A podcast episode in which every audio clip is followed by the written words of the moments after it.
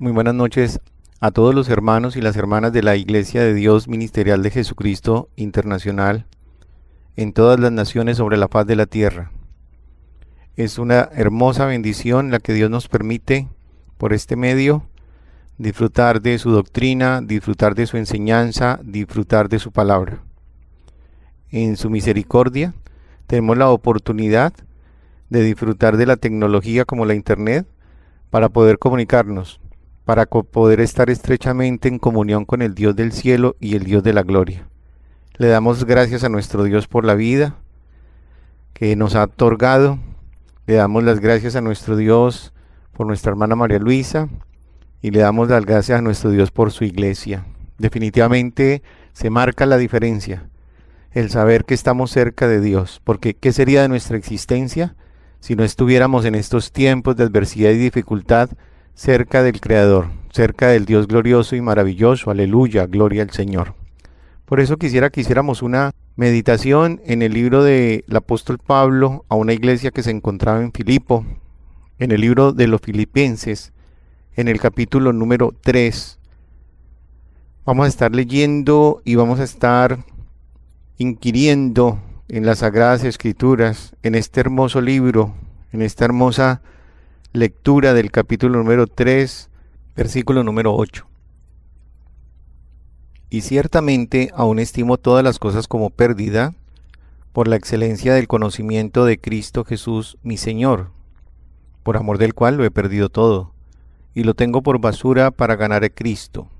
Verso 10. A fin de conocerle y el poder de su resurrección y la participación de sus padecimientos, llegando a ser semejante a él en su muerte, si en alguna manera llegase a la resurrección de entre los muertos. No que lo haya alcanzado ya, ni que ya sea perfecto, sino que prosigo, por ver si logro asir aquello para lo cual fui también asido por Cristo Jesús. Hermanos, yo mismo no pretendo haberlo ya alcanzado, pero una cosa hago, olvidando ciertamente lo que queda atrás y extendiéndome a lo que está delante. Prosigo a la meta, al premio del supremo llamamiento de Dios en Cristo Jesús, y que la gloria y la honra sea para nuestro Dios. Qué hermosas palabras del apóstol Pablo. En el versículo número 13 al final decía, olvidando ciertamente lo que queda atrás, y más bien extendiendo la mirada a lo que está adelante. ¿Qué está adelante? El premio del supremo llamamiento de Dios en Cristo Jesús. ¿Cuál es ese supremo llamamiento? ¿Cuál será ese determinante llamamiento? ¿Cuál será ese máximo llamamiento? Es la salvación y la vida eterna.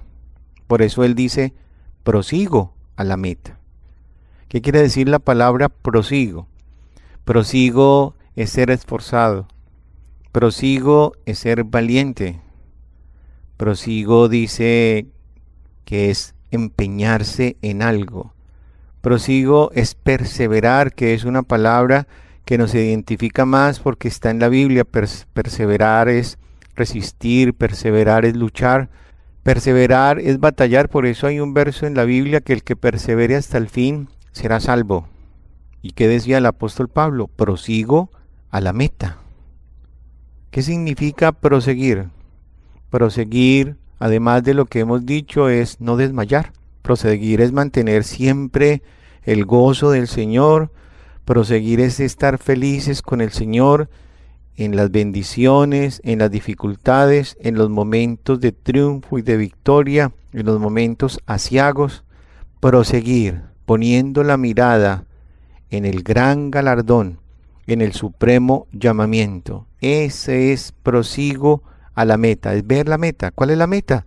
Lo que Dios ha dicho que Él va a hacer con nosotros, la máxima meta, la principal meta que nos ha dado todo.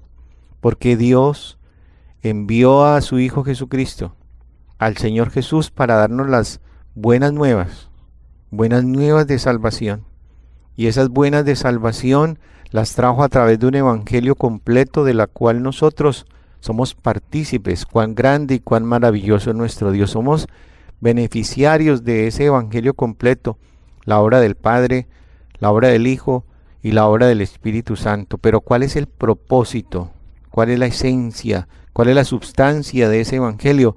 Traer a toda la humanidad salvación y nunca condenación. Ese es el supremo llamamiento de nuestro Dios a través de nuestro Señor Jesucristo, a través del Hijo de Dios, a través de Dios, el Rey de la Gloria, el Dios soberano, el Dios poderoso, el Dios maravilloso. Es lo principal que Dios nos ha dado a todos, es salvarnos, es alcanzar esa vida eterna. Entonces, ese tiene que ser el objetivo de nuestra vida. Nosotros siempre tenemos que estar luchando y batallando para alcanzar precisamente la vida eterna, ese galardón celestial, estar inscritos en el libro de la vida. Así podemos definir lo que significa proseguir a la meta, ver esa meta, como dice el apóstol Pablo, prosigo a la meta, al premio del supremo llamamiento.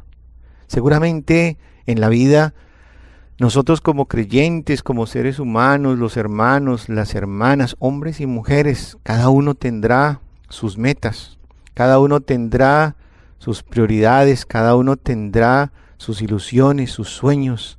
Hay personas que quieren alcanzar un título universitario, hay personas que quieren colocar un negocio, hay personas que quieren tener una familia, hay personas que al conocer de la existencia de un Dios que se manifiesta a través de su Santo Espíritu y al leer la Biblia, este libro tan hermoso y tan maravilloso, y que al escudriñar en ella se encuentran que Dios se manifiesta, que Dios le habla al ser humano, que somos templo de Dios en espíritu, que Dios hace morada en nuestros corazones, buscan el bautismo con el Espíritu Santo, una meta, buscan tener los dones espirituales, profetizar, predicar su palabra, ganar más almas para Dios, almas para Dios. Hay bendición, claro que sí, hay metas en lo material, pero también hay metas en lo espiritual, pero la principal de todas es alcanzar la vida eterna y esa es siempre nuestra mirada.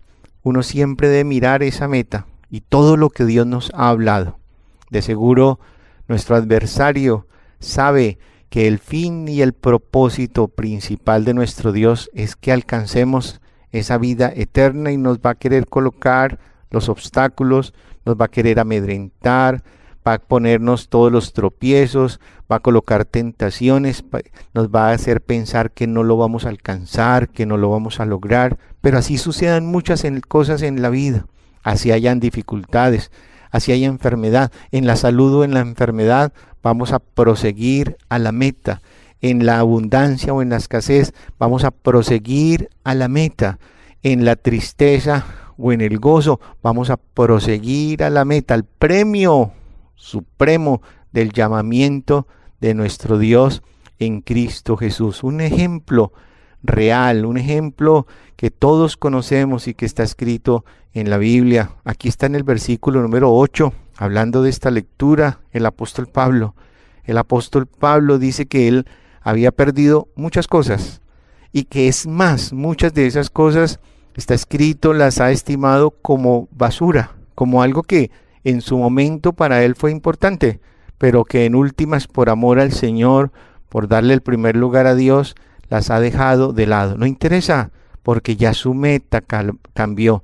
No interesa porque ya su objetivo cambió. No interesa porque su meta es la salvación, su meta la vida eterna. Y fue un hombre supremamente perseguido, un hombre azotado. Pablo, el apóstol Pablo, fue apedreado. Sufrió naufragios, peligros, hambre, sed. Tuvo que vivir situaciones tan adversas, tuvo que vivir situaciones tan difíciles, pero a él no le interesaba eso, porque él tenía claro que había que proseguir hacia ese galardón, a esa, hacia esa corona no corruptible, sino a una corona incorruptible. Él sabía que tenía que correr una carrera, no para llegar de primero, sino para no ser eliminado, porque ese galardón, ese premio final a ese llamamiento de Dios en el Maestro de Galilea, en Cristo Jesús, era la vida eterna. Qué bendición tan hermosa, cuán grande y maravilloso nuestro Dios. Qué bendición tan maravillosa. Alabamos al Rey de la Gloria porque Él es un Dios bendito, porque Él es poderoso, porque su misericordia es para siempre, porque por la multitud de sus misericordias es que Dios nos ha permitido acceder y proseguir a la meta, al premio de ese llamamiento. El apóstol Pablo sufrió dificultades, sufrió adversidades, pero así hubiera tenido que experimentar padecimientos, luchó, batalló, porque él quería estar en el corazón de Dios. Era ganar al Señor Jesucristo su meta, y era lo que él quería, agradar a Dios en todo, hacer la voluntad de Dios en todo, cumplir con los requerimientos establecidos por el Dios el del Altísimo, no importaba lo que sufriera en aquel entonces, no importaban las burlas, no importaba el escarnio, no le interesaba absolutamente nada, no le interesaba el dolor, no le interesaban el cepo, no le interesaban los azotes, no le interesaban los latigazos, no le interesaban las persecuciones, sino lo que le interesaba era agradar a Dios, lo que le interesaba era estar en el corazón del Señor, lo que interesaba era que Dios estuviera agradado de él y lo logró. Cuán grande y cuán maravilloso es nuestro Dios. Entonces, hermanos y hermanas, en este tiempo que estamos viviendo, lo más importante es proseguir a la meta. Escuchamos muchas cosas, nos enteramos de otras tantas en medio de los noticieros, pero lo que tenemos que poner es la mirada en el galardón. El Dios del cielo tiene nuestras vidas en sus manos. El Dios de la gloria no ha abundado, sino sobreabundado después de que el Espíritu Santo ha hablado a través de nuestra hermana María Luisa, donde bendiciones materiales llegarán a sus hijos, donde dineros donde, de donde menos lo estaremos esperando llegarán, donde Dios estará obrando milagros y maravillas y prodigios, y podemos decir, como dice un coro, que somos testigos del poder de Dios, somos testigos de los milagros, somos testigos de su manifestación, somos testigos de la transformación que ha habido en nuestras vidas, somos testigos de lo que Dios ha hecho en nuestras vidas, somos testigos por el milagro que ha hecho en cada uno de nosotros. Gloria al Señor.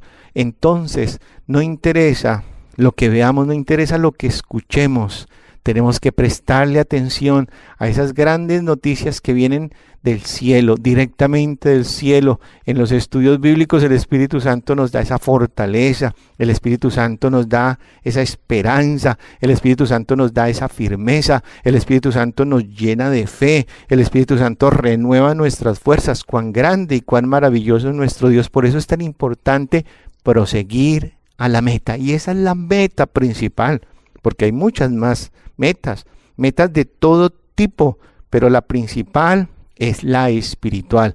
La principal es alcanzar la salvación y la vida eterna. Vamos a ver un ejemplo, un ejemplo muy sencillo, pero muy profundo en la Biblia, en el Antiguo Testamento. Lo voy a leer rápidamente, porque son varios ejemplos de diferentes metas a diferentes personas a través de la Biblia uno encuentra esa enseñanza tan hermosa y tan maravillosa donde el Señor prefijó esas metas. Por ejemplo, en el libro del Éxodo, en el capítulo número 3, el Señor le habló a Moisés y le fijó una meta. Le dijo, tú vas a sacar a este pueblo y lo vas a llevar a la tierra prometida, una tierra que fluye leche y miel.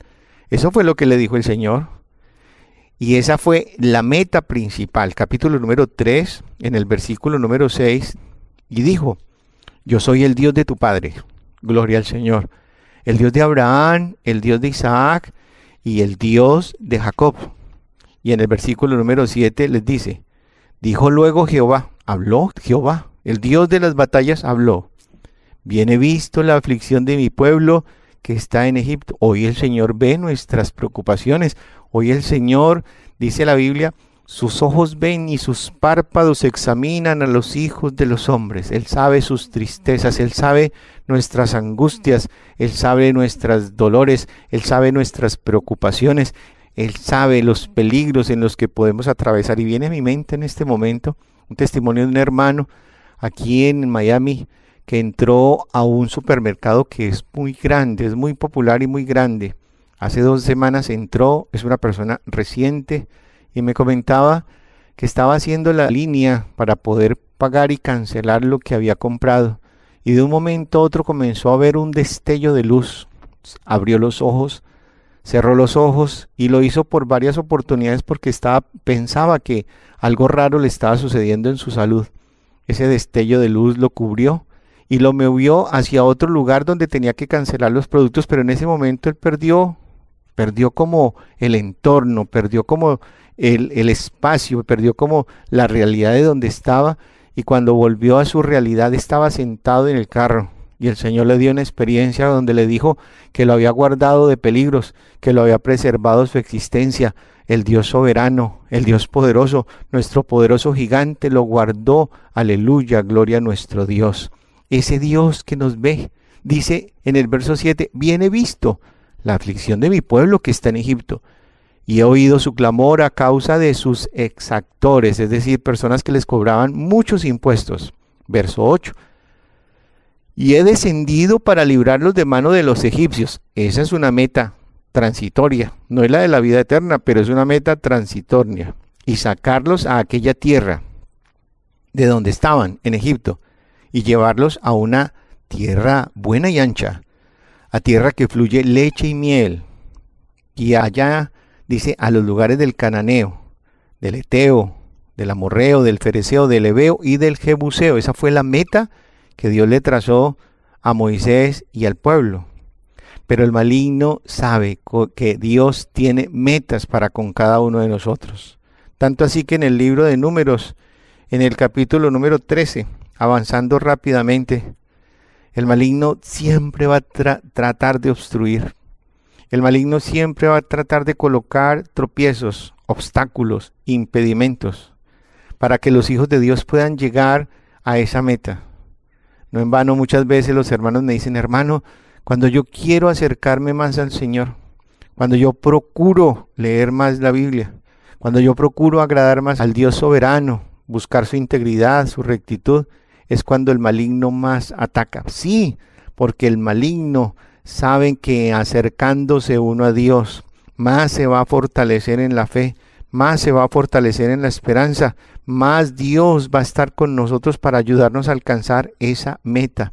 Por eso los tropiezos del maligno en estos tiempos, hablando de estas realidades, es tratar de colocar miedos, tratar de amedrentarnos, tratar de colocarnos dudas, hacernos ver todo al contrario, hacernos ver las apariencias de la vida, que todas son al revés a como el Señor nos los ha presentado y el como el Señor nos los ha dicho. ¿Para qué?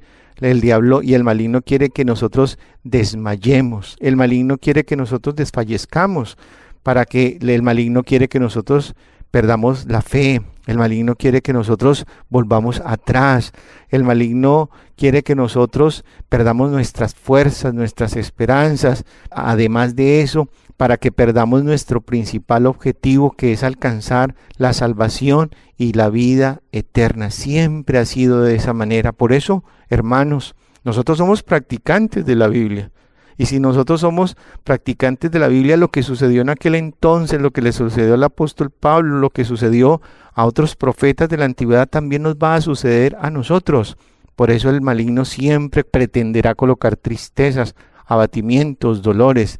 Por eso nosotros somos practicantes porque la Biblia para nosotros no es una teoría, la Biblia para nosotros es una realidad.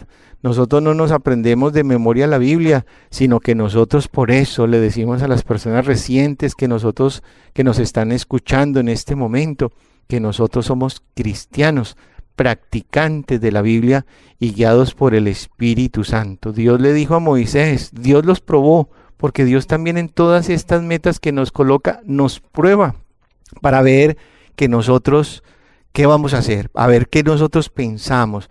Pero Dios tiene el control de todas las cosas, aleluya, gloria al Señor. Él es el que domina sobre toda la existencia. Pero el Señor es hermoso, el Señor es maravilloso, el Señor se recrea permitiendo que sucedan muchas cosas para ver cómo reaccionamos, si tenemos fe, si tenemos convicción, si tenemos seguridad, si creemos en Él o si nos debilitamos, si estamos mirando a la meta, si estamos, eh, si hemos entendido la doctrina, si vamos a poner en práctica los estudios bíblicos, si vamos a creer o no vamos a creer. El Señor se recrea y nos está observando y nos está mirando porque es el mismo Dios de la antigüedad, porque es el mismo Dios de ayer, de hoy, de siempre. Gloria a nuestro Dios. Y a veces el Señor le permite al maligno que haga cosas para que se vean todas las cosas al contrario, para que veamos todas las cosas al revés, como Dios nos las ha dicho. Pero ya sabemos cuál es el secreto en la vida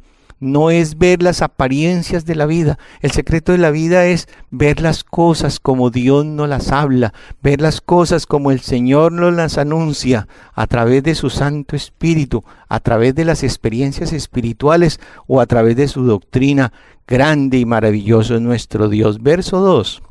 Envía tu hombres que reconozcan la tierra de Canaán. Esa era la tierra que habían prometido, donde habían leche y miel dice en el versículo número 18, y observar la tierra como es, y el pueblo que la habita si es fuerte o débil, si poco o numeroso. ¿Cómo es la tierra habitada? Si es buena o mala. ¿Y cómo es el terreno? Si es fértil o estéril. Son preguntas que el Señor hace para probarnos porque él sabía que era la tierra que fluye leche y miel. Y enviaron una comisión a ver la tierra y volvieron de, después de 40 días de reconocerla y en el versículo 25 vinieron y en el versículo número 26 le dan la información a Moisés y a Aarón y en el versículo 28 dice, mas el pueblo que habita en ella es fuerte y las ciudades muy grandes y fortificadas. Y es más, también vimos allí a los hijos de Anac.